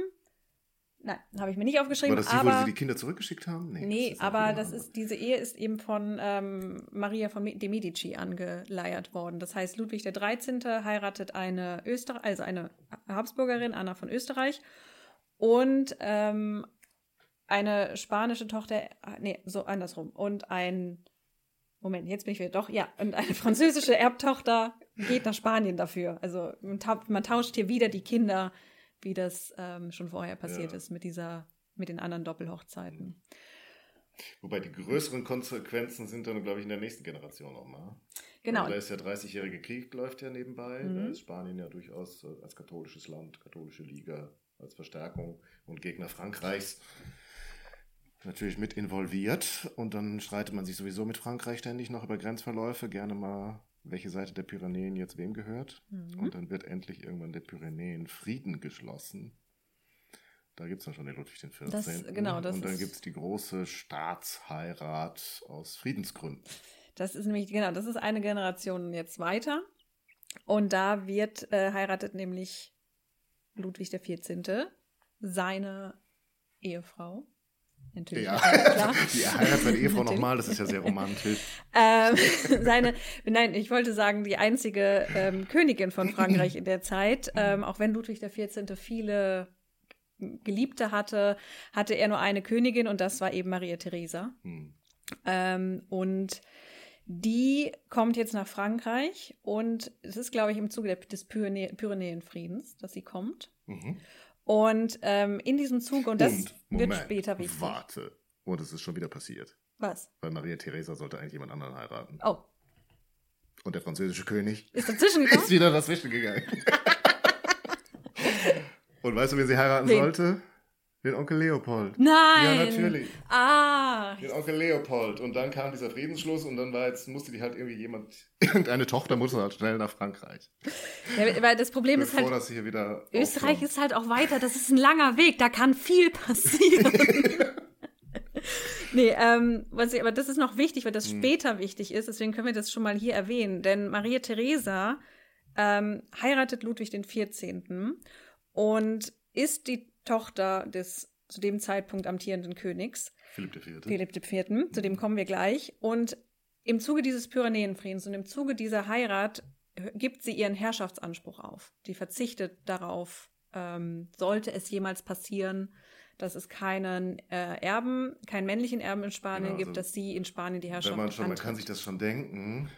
Also wenn die Habsburger die ganze Zeit nur in der Familie heiraten zwischen Österreich und Spanien, um ja das irgendwie zusammenzuhalten, ist natürlich eigentlich katastrophal, ja. wenn man jetzt plötzlich mit dem Feind von nebenan eine auch Heirat so eine Ehe ja. macht und genau das passieren könnte, was man eigentlich verhindern ja. will die ganze Zeit. Deswegen müssen die jetzt, jetzt immer unterschreiben, dass sie kein Recht haben. Und, irgendwas zu erben. Und da kommen wir gleich zu. Wir, wir springen jetzt einmal nach Spanien, aber das ist wichtig, dass man das im Kopf behält. Maria Theresa hat verzichtet. Und jetzt gehen wir zurück nach Spanien zu ihrem Vater, Philipp IV. Der heiratet. Der hat sich, ja. Mehrmals? Der, hat sich, ja, der heiratet mehrmals und der ist auch so nett wie sein, was war es, sein Opa Philipp II. Sein Opa. Er erbarmt sich nämlich eines liegen gebliebenen Prinzesschens. ja, denn eben genau, Philipp IV. hat das gleiche Problem wie sein Großvater. Er heiratet in erster Ehe, hat da dann auch die andere, also hat er, hat er Töchter, wie beispielsweise Maria Theresa, dann stirbt diese, äh, diese Ehefrau im Kindbett, weil angeblich die Hebammen zu grob mit ihr waren und ah. ihr wehgetan haben und Aha. sie dadurch ein Wochenbettfieber entwickelt hat. Wollt ihr mehr über Hebammen wissen? Hört euch die letzte Folge an. und ähm, und er heiratet dann eben, beziehungsweise hat er noch andere Kinder, hat äh, dann auch einen Sohn, Genau, er heiratet und dann ähm, den Balthasar Carlos, mhm. auch wieder ein Carlos. Und da gibt es eben auch so eine arrangierte Ehe. Ja. Die Prinzessin ist quasi auf dem Weg. Mit der ja, hat man das Gleiche. Man hat wieder eine wunderbare Frau in Österreich für diesen Balthasar Carlos gefunden. Diesmal heißt sie Maria Anna.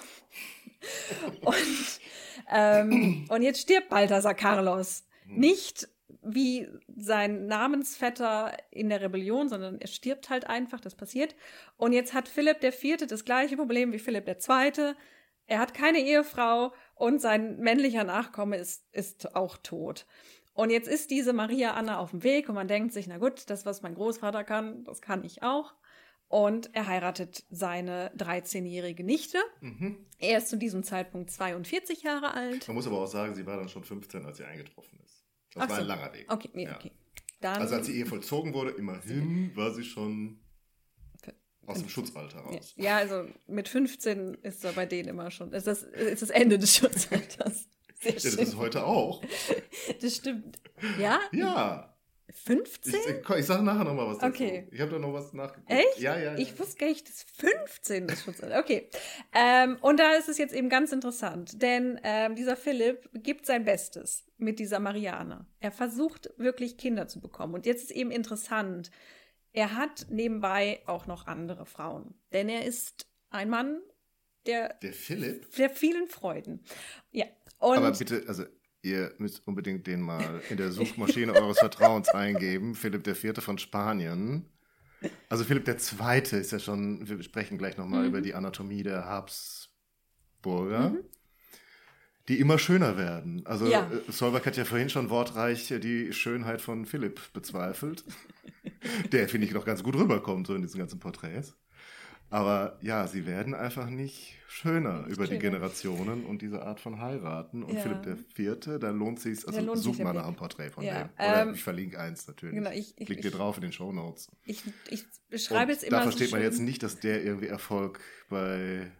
Vielleicht war er richtig Liebes- nett. Und Ja, aber hat, er- war er war super einfach- charmant. Der war von innen gut. Wir wissen ja nicht, was der wie, so, wie der so aufgetreten ist. Vielleicht konnte er richtig tolle Witze erzählen. Und ähm, ja, also ich beschreibe das immer so, wenn wir uns die, die, diese spanischen Habsburger angucken auf diesen Gemälden, die sehen sich ja alle, sehen sich alle sehr ähnlich und es wirkt immer so, als ob sie so schmelzen würden. Sie schmelzen dahin, werden immer kleiner.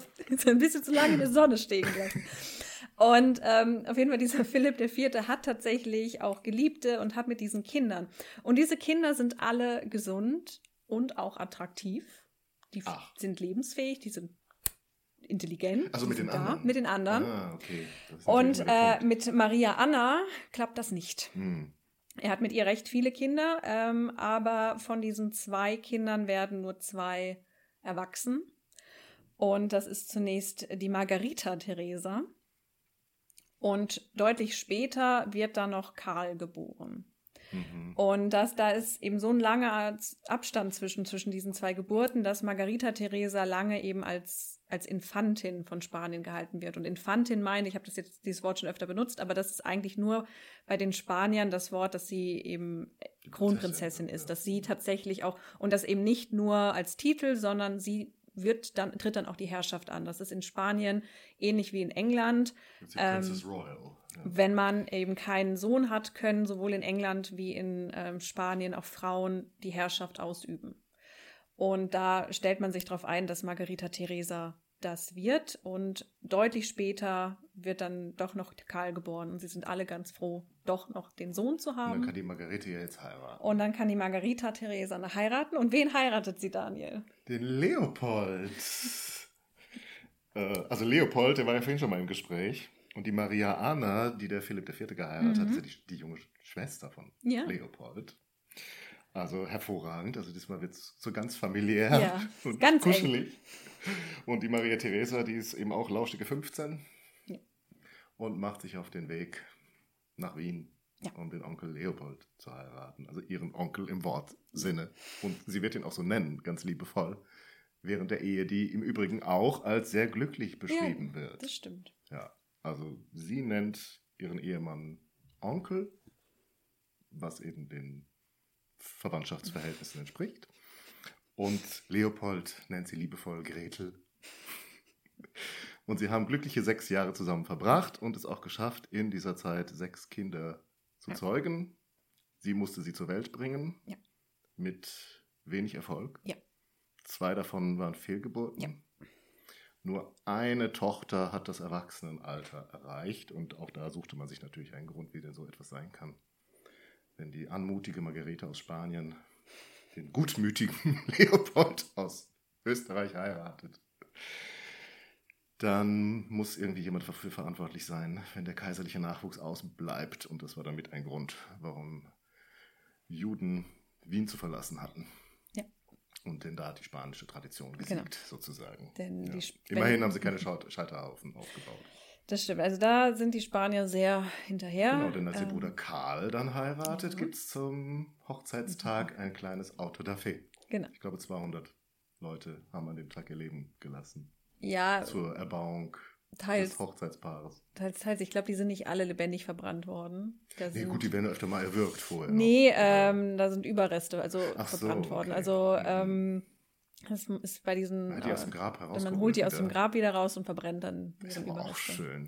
Man hatte dann auch so, so Puppen gebaut.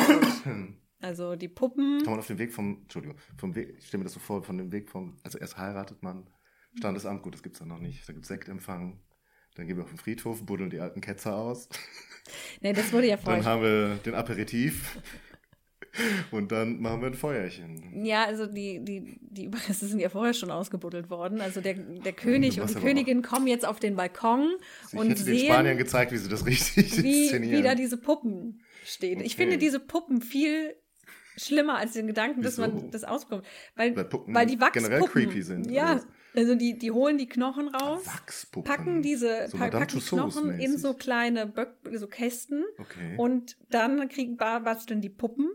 Weil- um den Kasten herum? ja, die, quasi, die? Puppen halten dann den Ach Kasten. so, das ist ja geil.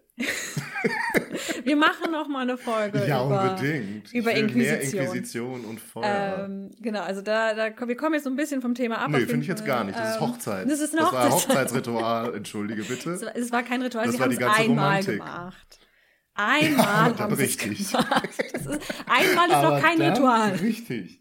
Genau. Genau, aber so, vielleicht- Also wenn da die Ehe nicht glücklich wird. dann, aber wir bleiben noch mal kurz bei der Mar Margareta Theresa, weil Wieso, die ist doch shit tot. ja, die ist nämlich tot. Und zwar, weil sie sechs Jahre mit Leopold verheiratet war. Aber doch nicht, weil sie mit ihm verheiratet Nein, war. aber weil, sie sechs sechs Jahre Kinder produziert hat. Also die waren sechs Jahre da haben verheiratet. andere aber mehr geschafft und, Und- haben überlebt. Ja, und sie hat sechs Kinder geboren und war auch selbst schon nicht die gesündeste. Ja, ich glaube, daran lag's. Und also nicht am Leopold. Nein, nein, ich bitte. wollte jetzt, das wollte ich auch nicht dem Leopold zuleiten. Ich wollte nur mal darauf hinweisen, dass dieses arme Mädchen mit 15 Jahren ihren Onkel heiraten musste und dann sehr glücklich war. was sehr glücklich war, völlig in Ordnung. Aber dann sechs Jahre gebärt hat und dann ihr Körper einfach aufgegeben hat, weil der am Ende war. Das kannst du doch so nicht sagen. Da gibt es doch ganz andere. Maria Therese hat viel mehr geschafft und die war nicht am Ende. Die hat nebenbei noch ein Land regiert. Ja, aber Margareta Therese ist gestorben. Stellt die sich so an. Also das hat sie, das, was du gesagt hast, dass sie, sagen wir mal, physisch ja, nicht in aber das hat, also sie war halt, guten Zustand sie war, war, nicht war wohl das Entscheidende. und muss, hat dann auch noch sechs Jahre Kinder produziert und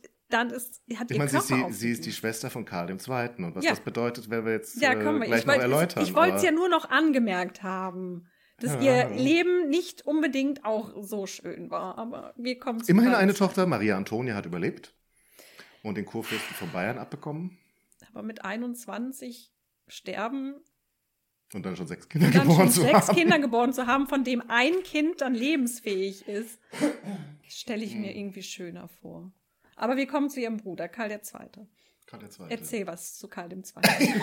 Jetzt macht er irgendwie so einen Aufwaschstrauß hier. Karl II. Ich meine, die spannendste Geschichte ist schon die Hochzeitsfeier eigentlich.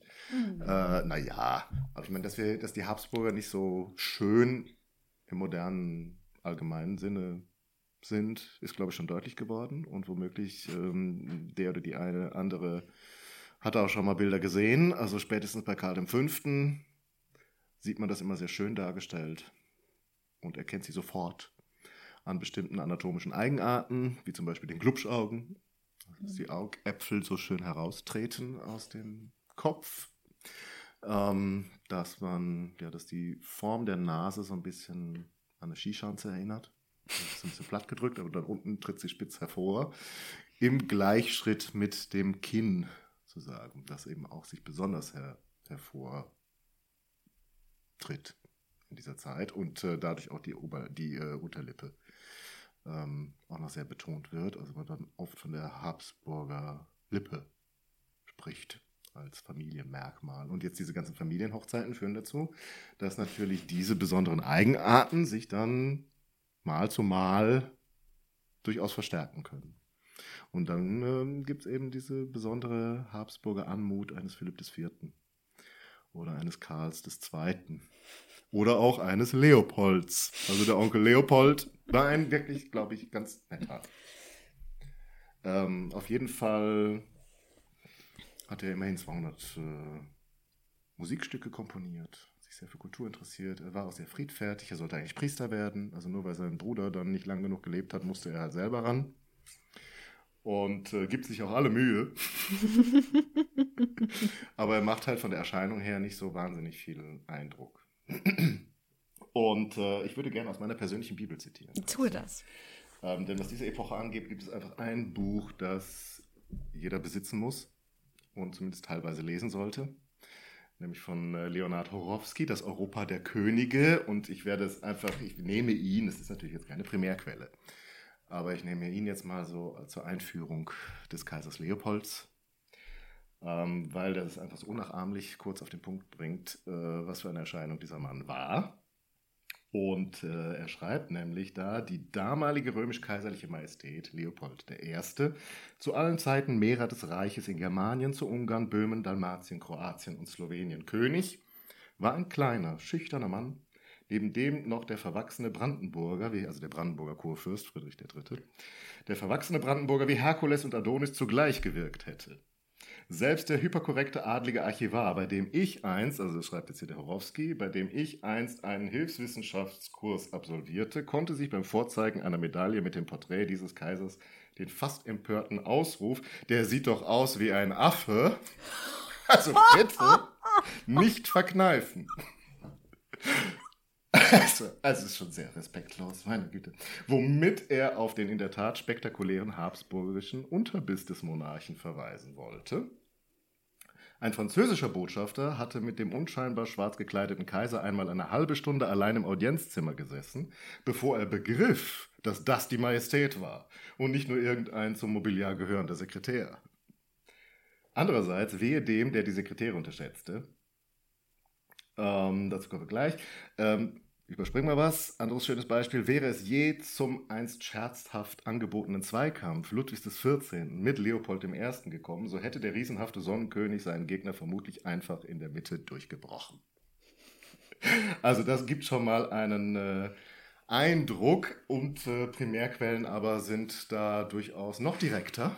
Also ich glaube, das war jetzt schon deutlich, was, wie man sich Leopold so vorstellen muss und nicht nur ihn, sondern auch den Rest dieser Familie.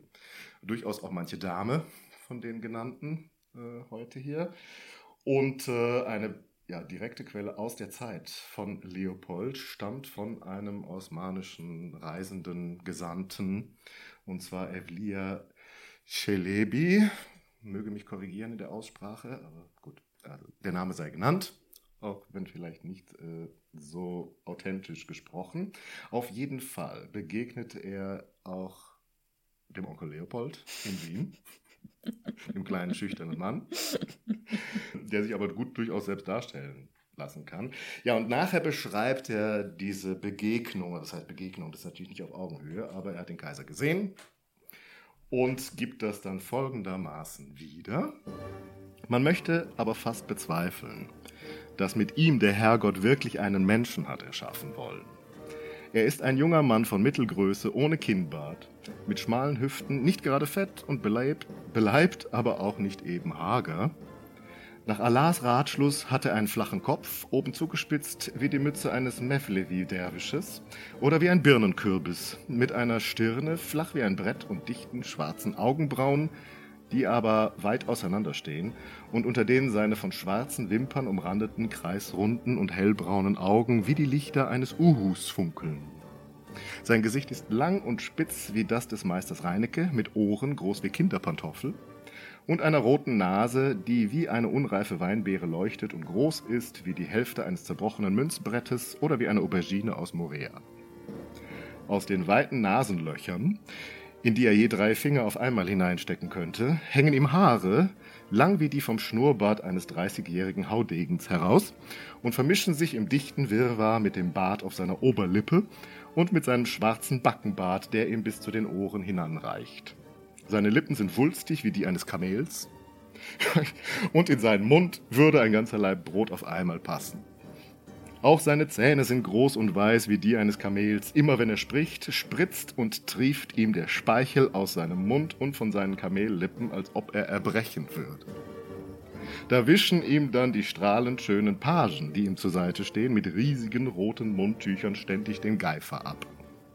Er selber kämmt seine Locken und kringeln dauernd mit einem Kamm. Seine Finger sehen aus wie die Langergurken. Nach dem Willen Allahs des Allerhabenen sind übrigens sämtliche Kaiser aus diesem Geschlecht von so garstigem Äußeren.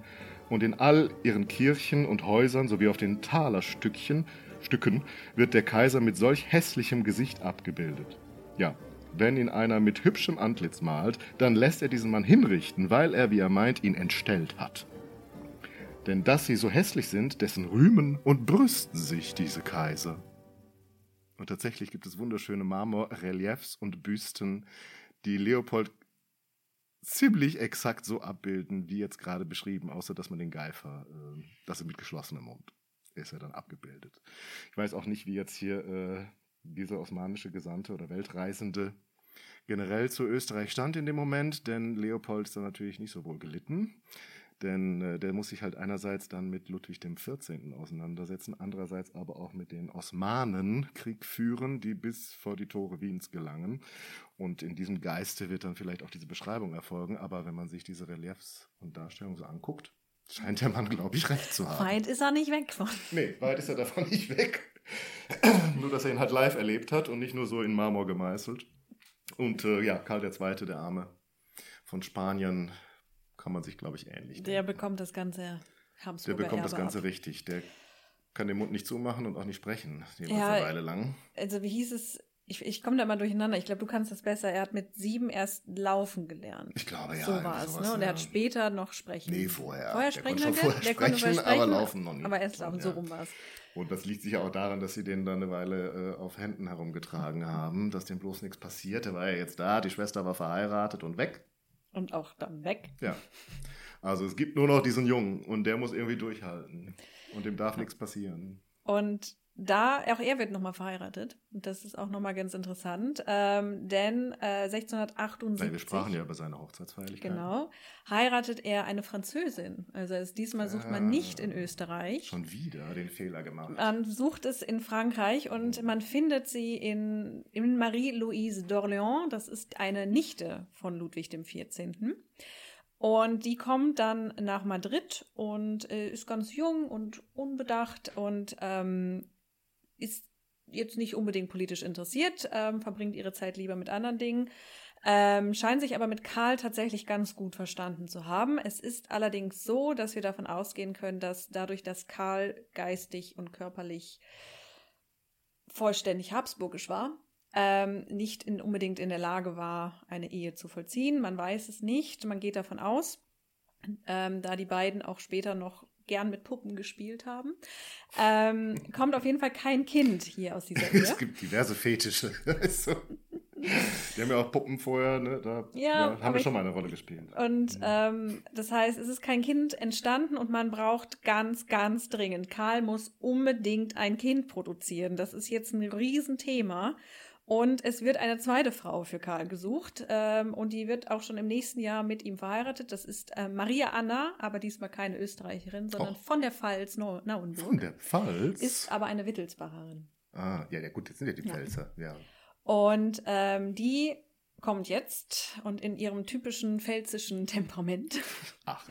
setzt sie sich auch gut durch Aha. am Hof ähm, und mischt sich auch gut in die Politik. Halt Was ich bringe das mit dem Karl in Ordnung. Aber auch sie schafft es nicht, hm. ein Kind von ihm zu, zu empfangen, sagen wir mal so. Zu empfangen, mhm. auch wenn sie sich höchstwahrscheinlich große Mühe gegeben hat. Es klappt nicht und Karl stirbt 1700. Und, und es war passiert, halt schon absehbar, was dann absehbar. kommt. Und das große Drama passiert jetzt. Es, es beginnt nämlich der spanische Erbfolgekrieg. Und jetzt kommen wir nämlich auf das zurück, was ich eben angesprochen hatte, mit Ludwig XIV. und seiner Ehefrau. Mhm. Denn die hatte ja, noch einmal zur Wiederholung, auf ihren Herrschaftsanspruch verzichtet. Mhm. Trotzdem sagt Ludwig XIV., meine Ehefrau war ja. Und weißt du wieso? Warum? Weil sie hat verzichtet darauf. Das war ja dann quasi Verlust für Ludwig, ja. dass sie darauf verzichten musste. Und dann hat Ludwig natürlich gesagt, dann gibt er aber eine ordentliche Mitgift mit. Ja. Aber die Habsburger sind doch ständig pleite. Haben es nicht bezahlt? Die haben es nicht bezahlt. Und dann kann ich natürlich sagen, ja, wenn ihr das nicht einhaltet, könnt ihr das mit dem Erbverzicht auch vergessen. Ah, Hm. ist, genau, weil, und jetzt ist eben nicht nur Ludwig der 14., der sagt, das, was du gerade gesagt hast, sondern der Onkel Leopold. Mhm. Der sitzt auch in Wien und sagt, ja, äh, aber ich habe ja die Infantin hier, geheiratet. Genau, doch hier meine, meine, to meine Tochter, meine, meine Ehefrau, die Margareta Therese, war Infantin. Mhm. Diese Maria Theresa, die war ja irgendwas anderes. Meine war Infantin. Das heißt, meine ist wichtiger als deine und deswegen darf ich. Mhm. Und es passiert das, was dann immer passiert. Aber das war eben absehbar. Man hat Ja. vorher noch versucht, das irgendwie Zu zu, verhindern.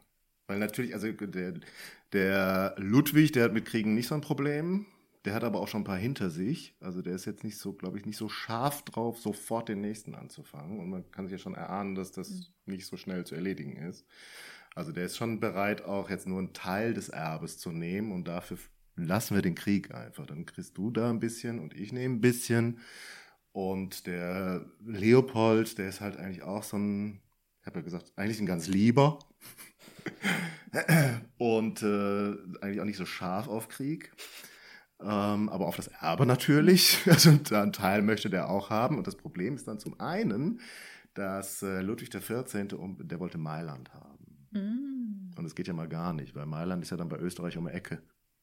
Also dann, Mailand, dann packt er da Truppen rein und immer, wenn es irgendwie mal wieder was zu diskutieren gibt, stehen da quasi die französischen Truppen schon quasi vor Wien. Also da hat sogar der Onkel Leopold gesagt, nee, also mit mir nicht. Entschuldigung.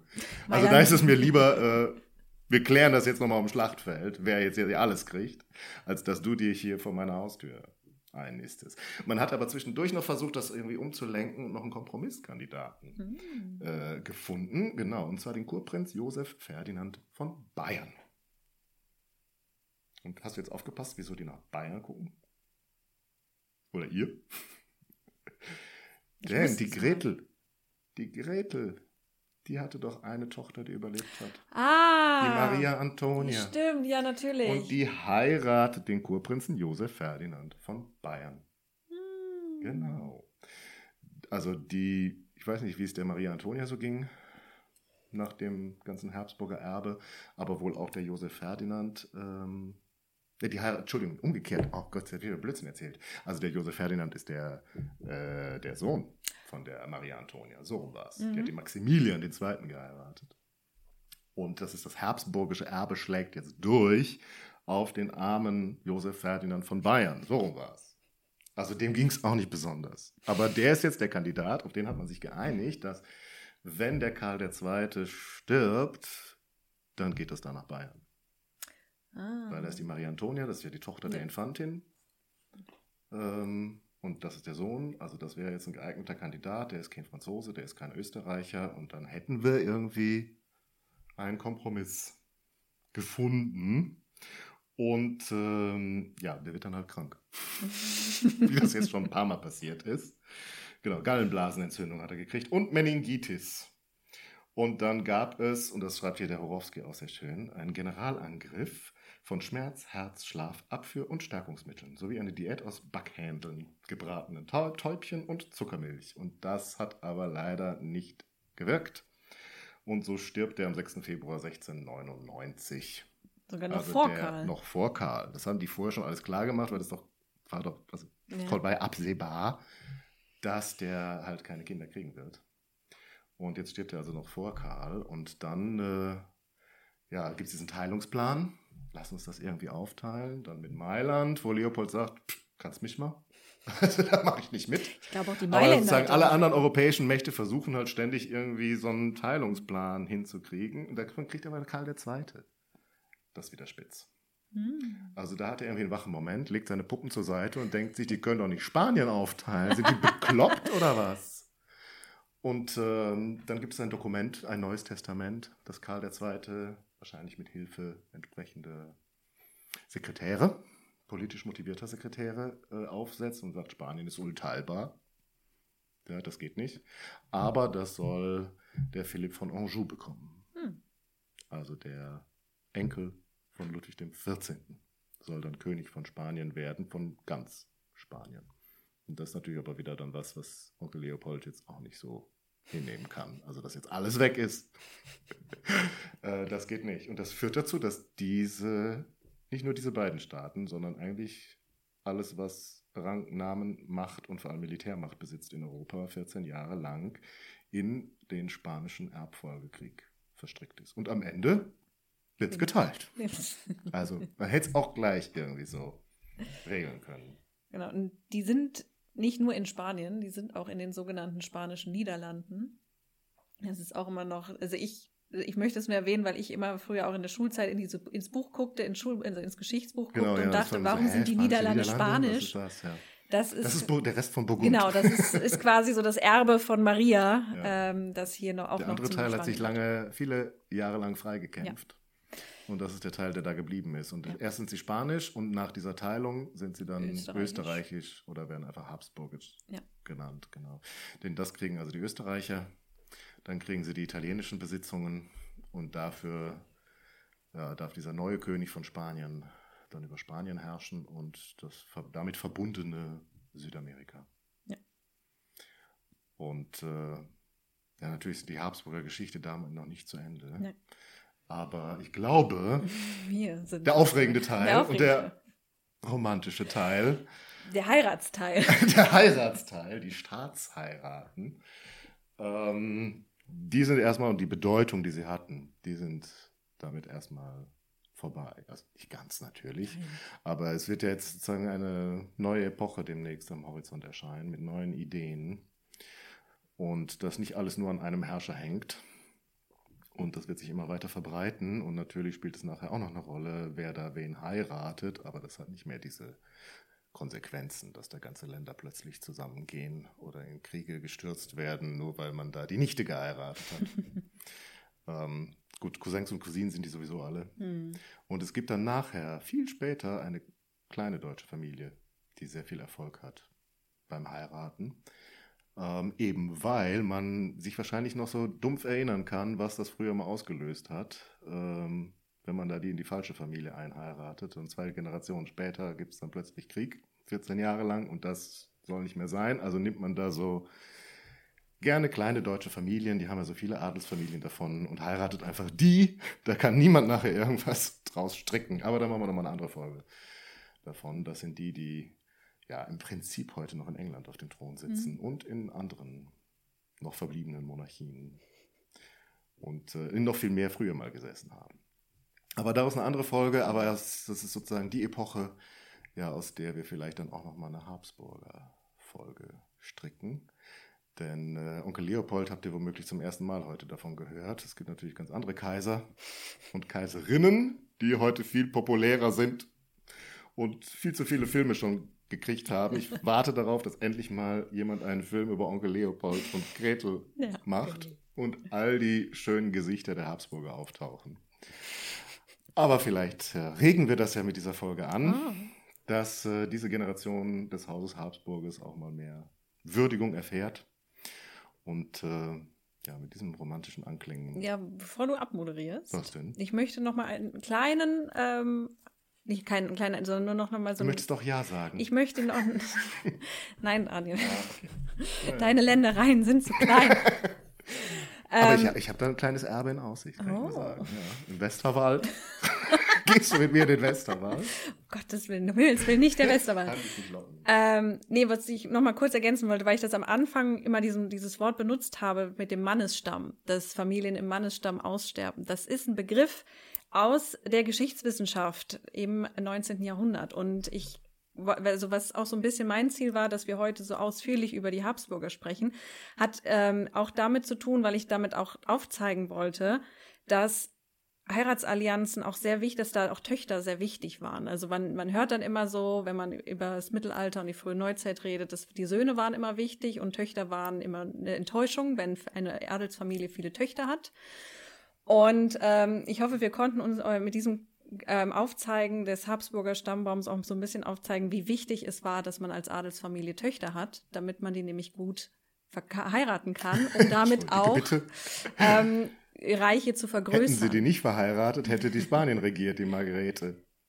Also Ja, aber der, der Plan war ja nicht, dass man Spanien, der Plan war ja, das zusammenzubringen. Das Problem war ja nicht, dass sie, ähm, also der, warum Margarete heiratet Leopold, weil man denkt, wenn die zusammen einen leb- lebenden Sohn haben, dann he- herrscht er wieder in Österreich und Spanien. Also man bringt hier eigentlich, das ist das Ziel. Das ist dann schiefgegangen, das hat nicht funktioniert.